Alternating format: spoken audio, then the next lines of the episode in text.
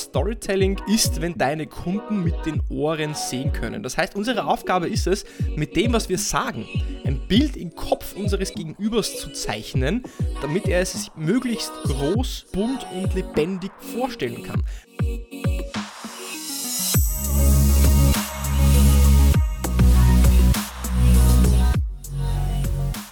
Herzlich willkommen bei einer neuen Episode von Deal, dein Podcast für B2B-Sales von Praktikern für Praktiker. Schön, dass du letzte Woche beim Interview mit Jack Vincent dabei warst. Schön, dass du jetzt wieder auch eingeschaltet hast und schön, dass du auch nächste Woche wieder dabei sein wirst. Und zur letzten Episode mit Jack Vincent, wo es zum Thema Storytelling oder auch Storyfy oder Pitch ging, habe ich so viel positives Feedback von euch bekommen. Danke für alle LinkedIn-Nachrichten, danke für all die E-Mails. Und das ist auch ein Grund, der mich motiviert, diesen Podcast auch weiterzuführen und jede Woche für euch hier Zeit zu investieren, um Mehrwert für euch zu liefern, coole Interviewkandidaten und Partner zu bekommen und spannende Gespräche zu führen. Und auch wegen der letzten Episode und wegen dem Feedback habe ich mich entschlossen, diese Woche einen kurzen Deep Dive zu machen zum Thema Storytelling und noch mehr unter die Oberfläche zu gehen, weil es anscheinend ein Thema ist, das sehr viele ja auch noch mehr im Detail interessieren würde. Und ich möchte heute darüber sprechen, warum Storytelling eigentlich so wichtig ist und warum ähm, es wichtig ist, wird euch klar werden, wenn ihr versteht, wie unser Gehirn funktioniert. Denn nur dann wird uns klar, wie wichtig Geschichten nicht nur im Alltag, im Privaten, sondern auch im Geschäftsleben, Business, B2B-Sales, im Beruf auch eben sind. Vielleicht kurz zur Definition von Storytelling. Da hatte ich letzte Woche dann eine, äh, ein tolles Zitat gelesen, äh, das Storytelling schön beschreibt. Und zwar: Storytelling ist, wenn deine Kunden mit den Ohren sehen können. Das heißt, unsere Aufgabe ist es, mit dem, was wir sagen, ein Bild im Kopf unseres Gegenübers zu zeichnen, damit er es möglichst groß bunt und lebendig vorstellen kann, damit unsere Worte ein Bild auf einer weißen Leinwand zum Leben bringt. Denn genau so entstehen auch Emotionen. Und Emotionen sind wichtig, weil Gedächtnis ist emotional aufgeladen. Im Gedächtnis bleibt immer nur das, was auch mit Emotionen behaftet ist.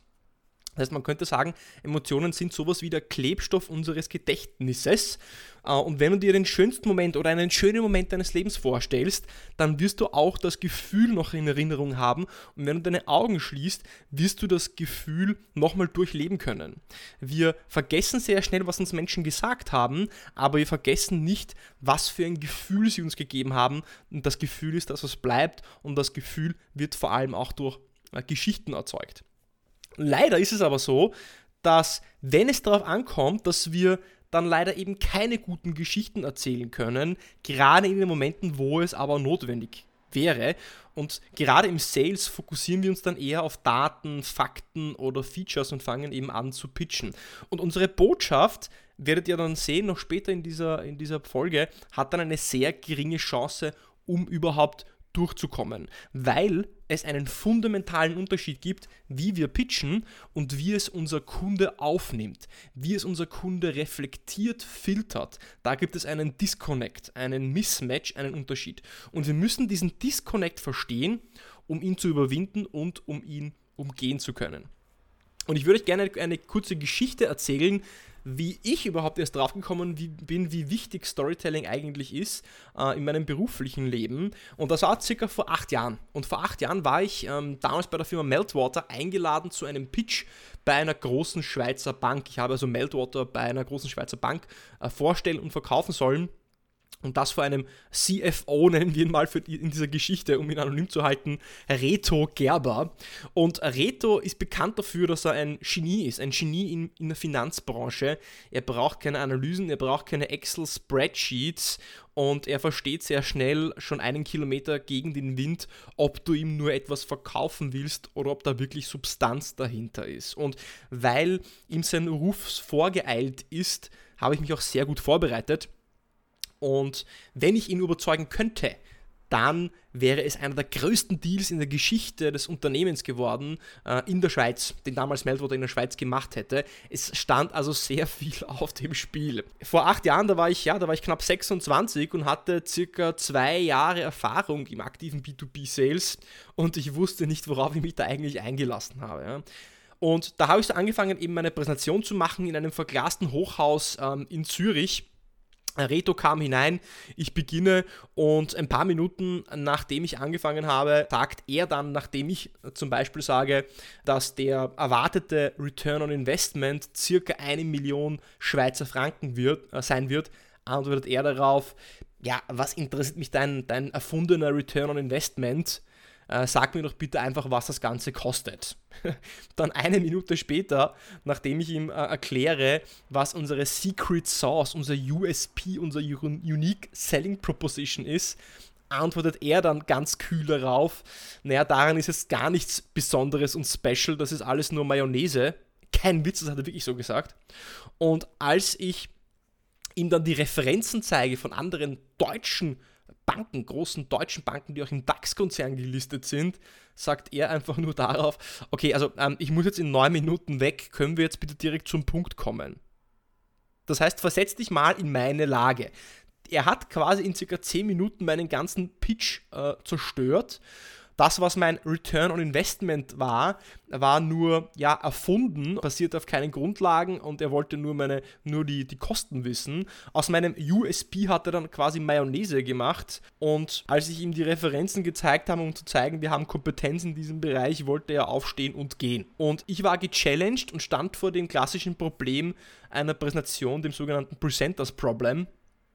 Denn du kannst im Leben unglaublich viel Wissen haben Domänen, Expertise besitzen in dem Bereich, den du gerade vorträgst. Und du kannst deine wichtigsten Punkte zum Punkt kommunizieren und bringen, auch mit Leidenschaft und Energie und Passion. Aber all das bringt nichts, all das bringt nichts, auch wenn du diese Sachen richtig machst, um wirklich überzeugend zu sein, weil verkaufen, pitchen, überzeugen und Geschichten erzählen ist kein Prozess, der geradlinig ist. Es geht vor allem um eine Sache. Es geht um Geschichten, denn Geschichten schaffen es, Aufmerksamkeit zu halten. Und ich habe es nicht geschafft, Retos Aufmerksamkeit zu halten, weil ich ähm, über äh, Features, Funktionen und Benefits ihn überzeugen wollte. Das funktioniert aber nicht. Und diese Attention, diese Aufmerksamkeit ist so wichtig und jeder, der mindestens 10 Minuten im Business ist, wird auch verstehen, dass es schwerer ist, heutzutage Aufmerksamkeit, Attention zu behalten. Warum ist es so? E-Mails, Instant Messaging, Werbung, wir werden zugepitcht von allen möglichen Seiten und unsere äh, Leben sind so busy geworden und wir haben so viele Konkurrenten, die eben die Aufmerksamkeit unserer Kunden wegschnappen wollen. Das heißt, wie schaffe ich es jetzt auch Aufmerksamkeit zu halten beim vom Kunden? Und warum ist es so schwer? Und es ist so schwer, weil äh, wir dafür nicht gemacht sind. Unser, unser Gehirn ist dafür nicht geknüpft, biologisch gebaut, dass wir wirklich von Natur aus gut pitchen können. Und das werde ich euch zum Ende hin auch nochmal genauer erklären. Denn wir denken uns ja auch immer, dass wir Menschen, wir treffen ja Entscheidungen auf Basis von Daten und Fakten und alles ist rational, was wir auch uns auch tatsächlich ausdenken. Wir denken uns, dass unsere Gedanken unsere Gedanken sind und wir denken uns, dass unsere Taten tatsächlich unsere Taten sind. Aber aus der Wissenschaft wissen wir, dass zwischen 80 und 90 Prozent von dem, was wir tun, gar nicht aktiv kontrollieren, sondern es wird kontrolliert von unserem Unterbewusstsein auf das wir aktiv gar keinen Zugriff haben, sondern nur unterbewusst ablaufende Prozesse sind. Stell dir doch einfach mal so einen Neandertaler vor, so circa 150.000 Jahre vor Christus. Ein Neandertaler mit einem Fell, mit langen Haaren, der hat schon so Basics drauf wie Feuer machen etc. Und wenn du den irgendwie bedrohst, diesen Neandertaler, dann wird er einen Schläger nehmen, dir hinterherlaufen und versuchen, die S aus dir herauszuprügeln. Jetzt gehen wir in die Gegenwart, stelle Donald Trump vor. Wenn du Donald Trump bedrohst, dann wird er jetzt keinen Schläger nehmen, sondern er wird dich beschimpfen, alle möglichen gemeinen und schönen Namen zu dir sagen und wird sich quasi verbal äh, über dich auskotzen. Das bedeutet, dass sich sehr wenig geändert hat zwischen 150.000 vor Christus bis 2020, 2021 eben, wo wir jetzt sind nach Christus. Und wir denken uns, dass wir so viel schlauer geworden sind oder dass wir eben sehr rational sind. Aber Tatsache ist, dass die Person, die du überzeugen möchtest, die Person, an die du verkaufst, ist primitiver, im netten Sinne gedacht, als du dir denkst. Und der Grund dahinter ist folgender dass es drei Gehirne gibt. Wir haben drei verschiedene Gehirne. Das erste Gehirn, das älteste Gehirn, das ist das sogenannte Crocodile Brain, das Krokodilgehirn, das Urgehirn, der Sitz des Unterbewusstseins, das, was wir aktiv gar nicht kontrollieren können. Es ist das älteste Gehirn, was wir haben in unserem Kopf. Also wir haben drei Gehirne, also wir haben so ein Gehirn, aber dieses Gehirn besteht aus drei Teilen und ein Teil davon ist eben das Krokodilgehirn. Und das Krokodilgehirn, das das füllt die Rolle eines Gatekeepers, eines Bodyguards, eines Türstehers aus. Und es filtert alles, was wir aufnehmen, alle Reize, alle Informationen, alles, was wir hören, sehen, wird zuerst von diesem Krokodilgehirn gefiltert. Und das Krokodilgehirn entscheidet, was es an den Neokortex, das ist das dritte Gehirn, was ich gleich erklären werde, was es an den Neokortex, unser logisches Gehirn, überhaupt erstmal weiterschickt. Unser Krokodilgehirn ist in der Lage, schnell zu reagieren. Das heißt, wenn du damals in der Steinzeit einen ähm, Säbelzahntiger gesehen hast, dann bist du einfach weggelaufen, hast nicht erstmal nachgedacht, oh, wie groß ist der, wie große Zähne hat der, sollte ich vielleicht gegen ihn kämpfen oder nicht. Nein, du laufst einfach, wenn dir das Krokodilgehirn äh, sagt, du siehst einen ähm, Säbelzahntiger. Wenn du zum Beispiel heutzutage irgendwo was Lautes hörst auf der Straße, einen Knall, eine Explosion, dann duckst du dich sofort, ohne nachzudenken. Das ist auch das Krokodilgehirn.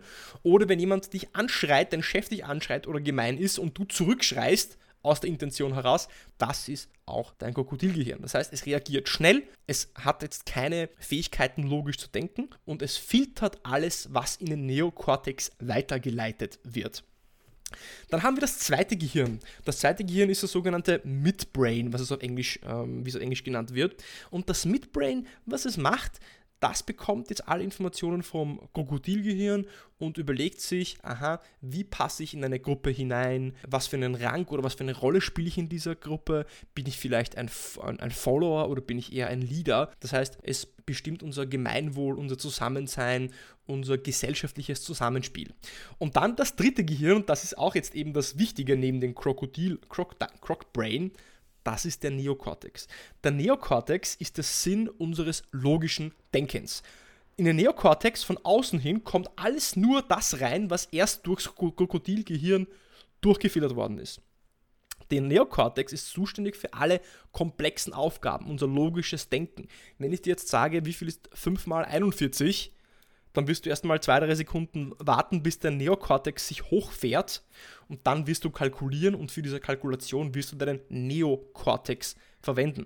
Es ist für Argumentation, für logisches Denken zuständig und es ist das Gehirn, was uns Menschen hilft, ja, Wolkenkrater zu bauen und Raketen auf den Mars zu schießen. Aber der Neokortex ist langsam. Der Neokortex fährt sich erst hoch, wenn er auch gebraucht wird denn er verbraucht sehr viel Energie, er braucht sehr viel Zucker, er braucht sehr viel Glucose und weil unser Körper darauf getrimmt ist, möglichst energieeffizient zu haushalten, wird er eben nur dann hochgefahren, also auf Standby, und wird nur dann hochgefahren, wenn er gebraucht wird. Und er braucht, ja, circa, man, man weiß der Wissenschaft, circa 10 Sekunden, bis der Neokortex wirklich komplett da ist. Wenn du also so auf der, auf der Straße mit deinem Auto dahin gleitest und etwas passiert, zum Beispiel ein, ein Reh springt vor dein Auto, das ist nicht der Neokortex, der dich zum Bremsen bringt, sondern das ist das Krokodilgehirn, weil das ist sofort, das ist immer da. Das läuft auf Energiesparmodus, das braucht wenig Energie.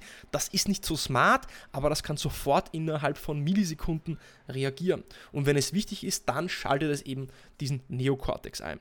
So, jetzt habe ich es ein bisschen erklärt. Krokodilgehirn, schnell, Midbrain, Social Cohesion, Neokortex, logisches Denken. Äh, und warum ist das wichtig? Unser Gehirn ist nämlich so gebaut, dass wir eben schlecht sind, um andere zu überzeugen. Und der Grund dafür ist, dass wenn du jetzt dir einen Pitch überlegst, wenn du dir eine, deine Story überlegst, wenn du dir eine Präsentation vorbereitest, dann stellst du dir die Frage, wie kann ich dem Kunden jetzt erklären, dass das ein guter Deal für ihn ist? Wie kann ich das begründen? Also da sind wir wieder in diesem Reasoning, in diesem logischen Denken drinnen. Und das ist unser Neokortex. Das heißt, du formulierst den Pitch mit deinem Neokortex. Wenn der Kunde jetzt aber deinen Pitch hört, dann fragt er sich eine ganz andere Frage. Er stellt sich die Frage, ist es vielleicht äh, eine Bedrohung? Ist es ein Emergency? Ist es irgendwie ein Notfall? Und wenn nicht, dann ignoriere ich es und ich versuche möglichst wenig Zeit in dieses Ding zu investieren, diesen Pitch zu investieren und ich versuche es zu löschen und ich leite es gar nicht erst an den Neocortex weiter. Das heißt, nochmal kurz zur Wiederholung, das ist ganz wichtig. Wenn wir logisch denken, wenn wir den Pitch formulieren, nutzen wir den Neocortex. Wir stellen uns die Frage, wie kann ich den Kunden überzeugen mit Fakten? Der Kunde, wenn er dich aber hört, stellt sich die Frage, ist es wichtig, ist es ein Notfall, ist es eine Bedrohung? Und wenn nicht, dann löscht er es, weil das ist eben das Krokodilgehirn. Sein Krokodilgehirn filtert zuerst alles raus. Unser Krokodilgehirn filtert alles heraus, was wir zuerst hören. Und hier passiert eben dieser Mismatch. Wenn wir unseren Pitch dann kommunizieren und wegschicken und dem Kunden präsentieren, dann denken wir eben mit dem Neokortex, er muss aber zuerst durch das Krokodilgehirn durchgehen und da passiert eben dieser, dieser Fehler, dass eigentlich der Pitch nicht für, den, für das Krokodilgehirn formuliert ist, sondern er ist wieder für den Neokortex formuliert. Wenn wir jetzt also wissen, dass ich logisch denke, aber der Kunde zuerst mit dem Krokodilgehirn meine Information aufnimmt, dann müssen wir den Pitch und die Story so formulieren, dass sie erst überhaupt durch das Krokodilgehirn durchkommt. Und ich habe schon eingangs gesagt, dass oder jetzt vor kurz vor zwei Minuten gesagt, dass das Krokodilgehirn nur Dinge durchlässt, die ein Notfall sind oder die eine Bedrohung sind. Das geht noch ein bisschen weiter. Das Krokodilgehirn lässt alles durch, was irgendwie neu ist, was unerwartet, was eine Gefahr darstellt und was möglichst simpel und visuell dargestellt wird. Denn unser Krokodilgehirn will auch unseren Neokortex schützen, dass, es, dass er nicht überladen wird mit zu vielen Informationen, deswegen, wenn wir zu komplexe Dinge versuchen zu kommunizieren, eine, stell dir eine Slide vor, nur mit Text drauf, dann bist du erstmal komplett erschlagen und das ist dein Krokodilgehirn, was dir sagt, puh, das ist jetzt zu kompliziert, damit beschäftige ich mich gar nicht erst und ich lösche das mal oder fasse es maximal zusammen und schicke es erst dann an den Neokortex. Das ist nochmal ganz wichtig. Unser Pitch muss so formuliert sein, dass er durch diesen Bodyguard des Krokodilgehirns durchkommt und das müssen Dinge sein, die neu, unerwartet, die eine Gefahr darstellen und diese müssen möglichst simpel und visuell dargestellt sein. Erst dann wird der Neokortex diese Information überhaupt bekommen. Und deswegen sage ich, gibt es auf Englisch diesen Spruch, we are hardwired to be bad at convincing, selling and pitching. Und nochmal zusammengefasst, eigentlich so die vier Regeln, was den, das Krokodilgehirn überhaupt aufnimmt. Die erste Regel ist, wenn es nicht gefährlich ist, ignoriere es. Wenn es nicht neu, aufregend oder etwas Besonderes ist, ignoriere es. Die dritte Regel, wenn es neu ist, fasse es zusammen und vergiss so schnell wie möglich alle anderen Details und schick den Rest an, das, an den Neokortex weiter. Und die vierte Regel ist, schicke nichts an den Neokortex weiter, das ihn überlasten oder überladen könnte, außer der Inhalt oder die Situation ist unerwartet oder out of the box, unbekannt. Das sind die vier, die vier einzigen Gründe, warum sich überhaupt dein Kunde mit deinem Pitch beschäftigen sollte.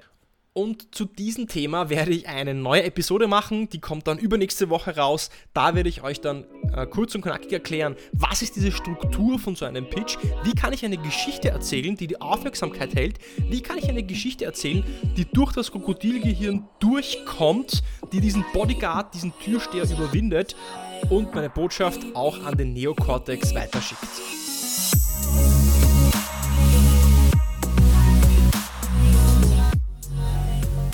Ja, ja, dieses Storytelling gar nicht so einfach. Und nächste Woche kommt dann ein neuer Interviewgast bei mir ins virtuelle Studio und die Woche darauf werde ich euch dann die Struktur präsentieren, mit der ihr auch gute Geschichten erzählt und durch dieses Krokodilgehirn durchkommt. Bis dahin wünsche ich euch eine super erfolgreiche Woche und bis zur nächsten Woche beim Deal Podcast und zu guter Letzt ein Aufruf in ganz eigener Sache. Folgt mir doch einfach auf Spotify. Klickt hier auf Spotify auf Folgen wenn ihr mich auf Apple Podcast hört, klickt doch auf dieses Abonnier-Ding, auf diesen Abonnier-Button. Das würde die Welt für mich bedeuten. Und jetzt bin ich erstmal raus. Wünsche dir was und bis zur nächsten Woche.